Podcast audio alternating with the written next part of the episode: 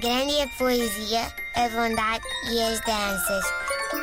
Mas o pior do mundo são as crianças. Fala aí, Beyoncé do Arieiro. Ora, hoje é dia 2, hoje é dia 2 de fevereiro. E o que é que tem? Perguntam vocês. Uh, dia 2 de fevereiro é o dia da marmota.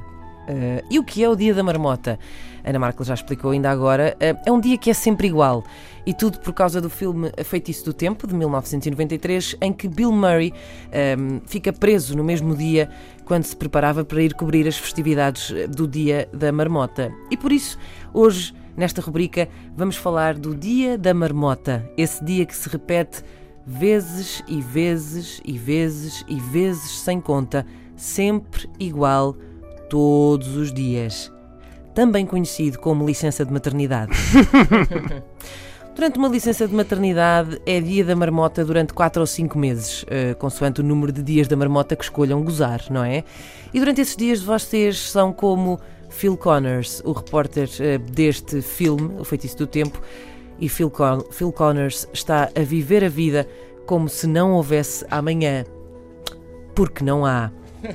Começa logo porque a pessoa também se sente um bocado marmota, não é? Logo assim à cabeça. Portanto, se não vejamos, as marmotas são um bicho que vive em tocas, que eles utilizam para hibernar.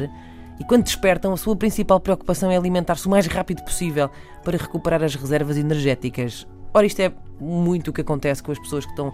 Pronto, quando, quando, se tem, quando se tem um bebê ao nosso cuidado, pronto, a pessoa não tem muito tempo para nada, não é? De maneira que assim que acorda, pum, é comer rápido antes que nunca se sabe.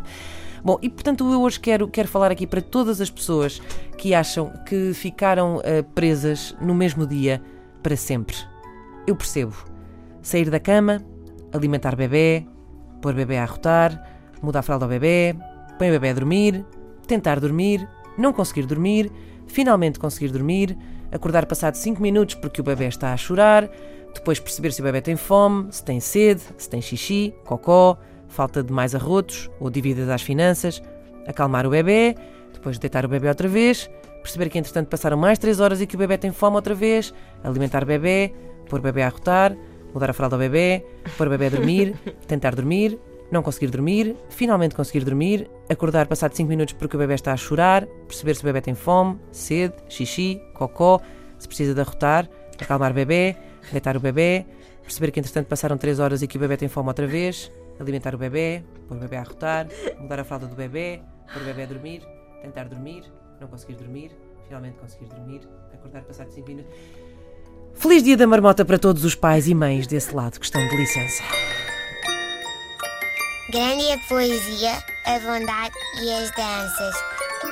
Mas o pior do mundo são as crianças.